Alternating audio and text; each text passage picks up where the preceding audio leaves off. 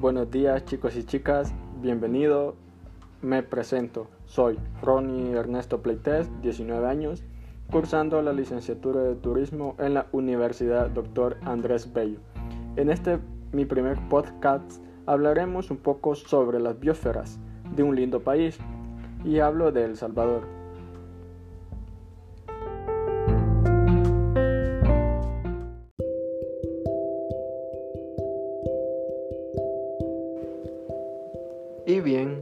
Antes que nada, comencemos analizando lo que es biosfera. Según Wikipedia, dice que es el sistema formado por el conjunto de los seres vivos del planeta y sus interrelaciones. Y que también se relaciona con otros términos como ecosfera y biogeosfera. Y bien, nos hacemos una pregunta. ¿Por qué es importante la biosfera? Pues a continuación te doy cinco razones que justifican la importancia de estos.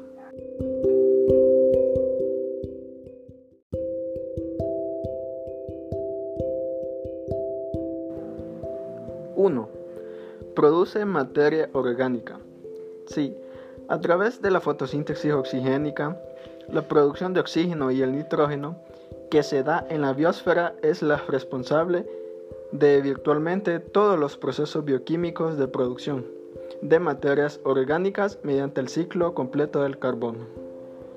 Y quizás digas, bueno, este chaval nos viene a hablar de química. Pues bien, quizás te interese saber la segunda, que es que te permite la vida de este planeta, ya que es la única porque hasta hoy en día no se ha descubierto ningún otro planeta con vida en el universo.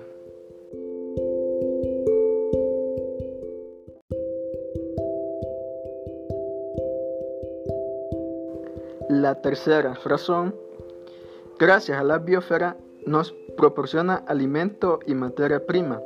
La biota, es decir, el conjunto de elementos vivos de la biosfera, es el componente vital que proporciona a la humanidad la materia prima que necesita para sobrevivir.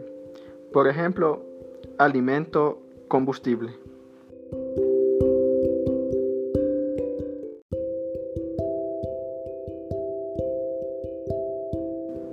La cuarta razón es que limpia el ambiente de toxinas. Sí, a través de los ciclos naturales de descomposición de modificación biológica, en la biosfera, el planeta se deshace de toxinas y componentes que, en exceso, pueden ser dañinos para la vida.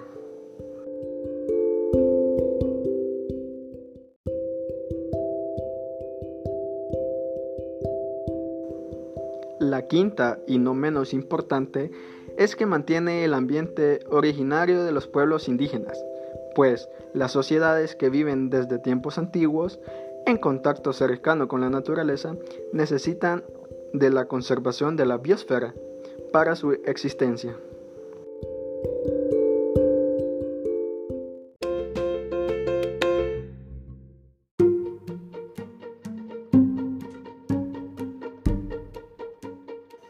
Y bien, ya que sabemos por qué es importante la biosfera, conozcamos algunos pasos sencillos para proteger la biosfera. Pon atención.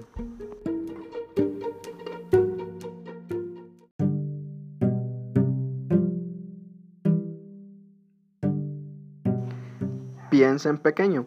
Y por supuesto, no hablo de que pienses que tú solo puedes acabar con los daños en la biosfera. Lo que tienes que hacer es pensar que tus acciones diarias contribuyen a su conservación. Por ejemplo, si apuestas por el consumo responsable, y reciclas y reutiliza los objetos, estarás ayudando a mejorar la salud de nuestro planeta.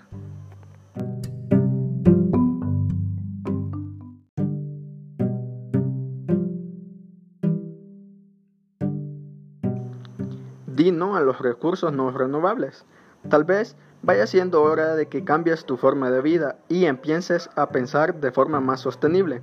Confía en la energía solar o en algún otro recurso que te permita prescindir del carbón o el petróleo.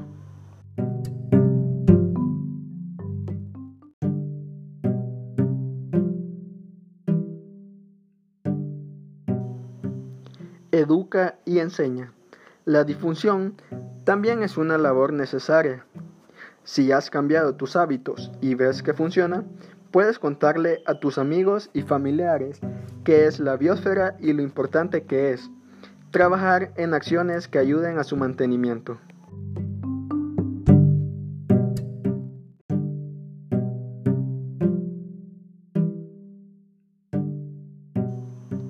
También puedes reciclar los productos que utilices para darles una segunda vida.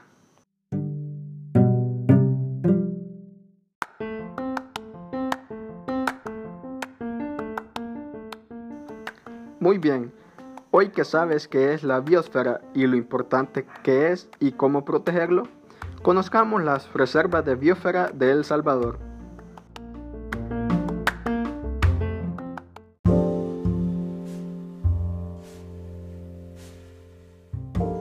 El Salvador cuenta con tres nominaciones de reserva de biosfera. La 1. La Reserva de Biosfera Transfronteriza Trifinio Fraternidad, nominada el 29 de junio del 2011. Es compartida por El Salvador, Honduras y Guatemala. En el caso nacional, está conformado por el Parque Nacional Montecristo, que está ubicado en el municipio de Metapán, departamento de Santa Ana que tiene una extensión de 1973 hectáreas de bosque nebuloso. Esta fue la primera área protegida declarada del este de este país.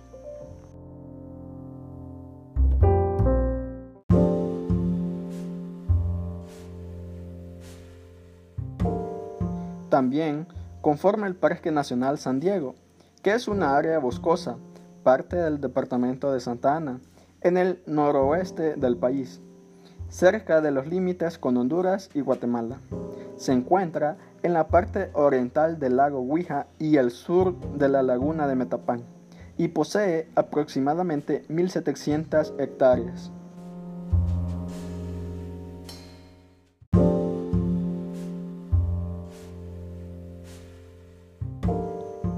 Lago Huija que está ubicado en la frontera noroeste de El Salvador y al este de Guatemala, entre el departamento salvadoreño de Santa Ana y el departamento guatemalteco de Jutiapa, a una altura de 430 metros sobre el nivel del mar.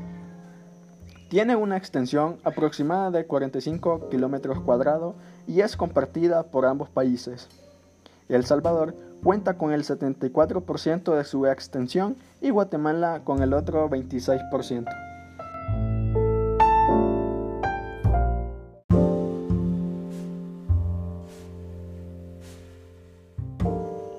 La segunda es la Reserva de la Biosfera de Apaneca Yamatepec, que es la popularmente conocida como Cordillera de Apaneca y el Parque Nacional Los Volcanes.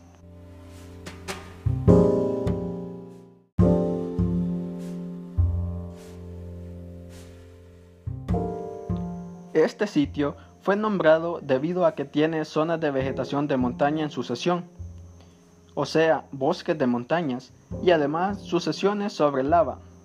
Estas son los líquenes y algunas plantas que crecen sobre las lavas, además por ser un sitio muy importante como reserva de agua. Tal vez el dato más importante sobre esta reserva sea la presencia de café de sombra, elemento muy importante que refleja una convivencia armónica entre hombre y naturaleza, ya que la presencia de la sombra de café ha permitido que muchas especies utilicen este hábitat. Además, reconocen este sitio por tener un gran potencial para la creación de ecoempresas relacionadas al café y otros esquemas de producción.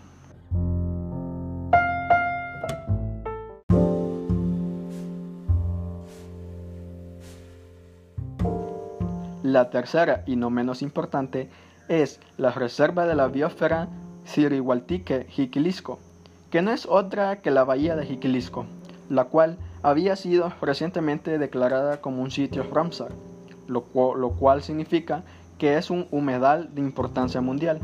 Pues bien, además de esto, la UNESCO considera que las extensiones de, manglar costero y la población en el perímetro sostenible pero vulnerablemente, por lo cual requiere acciones urgentes de conservación.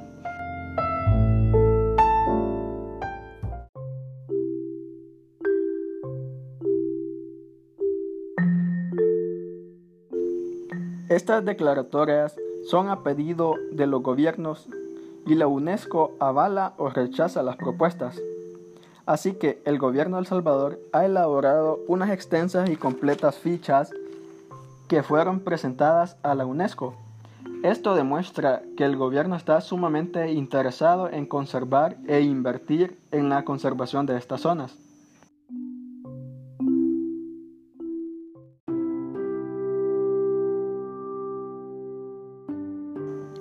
También hay que decir que estas declaratorias no son un regalo que se dan y ya está. Más bien, son un reconocimiento al potencial de los sitios y es una obligación de los gobiernos. Así que quieren conservar el estatus de estos sitios, tienen que invertir mucho esfuerzo y presupuesto para que la designación no sea revocada.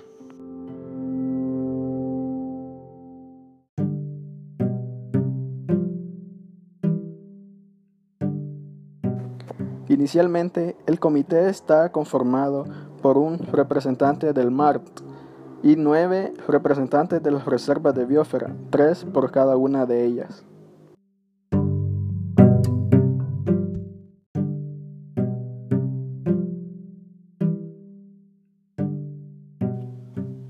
La conformación del comité se ha llevado a cabo como parte de las acciones del proyecto de conservación y uso sostenible de biodiversidad y mantenimiento del servicio del ecosistema en humedales protegidos de importancia internacional, el cual es implementado por MAR con apoyo técnico de PENUM.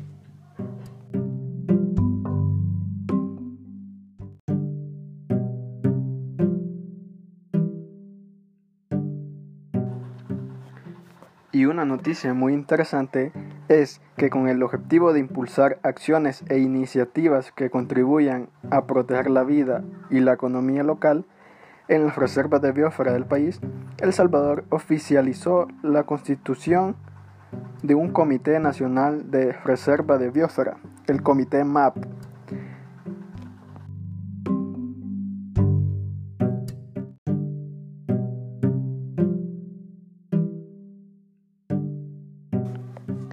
Las reservas mantienen una biodiversidad significativa, con alta diversidad de ecosistemas, especies y recursos genéticos de gran importancia para la agricultura y la alimentación. Por ello, son relevantes para atenuar los impactos de la variabilidad climática sobre la población y los ecosistemas.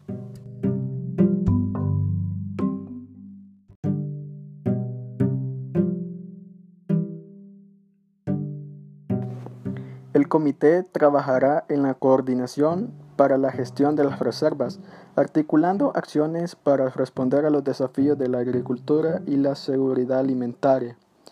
Facilitará procesos de intercambio de experiencias entre reservas de biosfera nacionales y regionales. Promoverá la gestión integrada y la conectividad de los remanentes boscosos para contribuir con la preservación de la biodiversidad y promoverá la restauración de ecosistemas, entre otras funciones.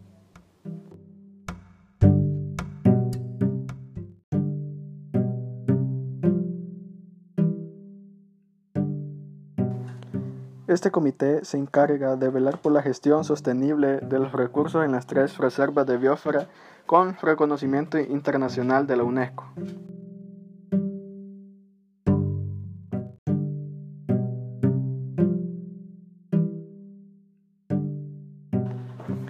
El comité fue juramentado por la ministra de Medio Ambiente y Recursos Naturales, Lina Paul, en presencia de la representante presidente adjunta del PNUD, Mónica Merino, como testigo de honor.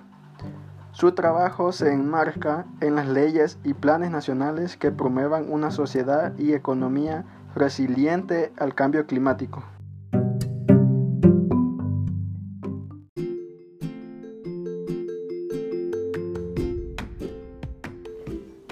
Bien, ya que conocemos un poco de este tema, te invito a que pongas de tu parte para cuidar de estos sitios y que tengamos el país bonito. Espero te haya gustado. Nos vemos en la próxima.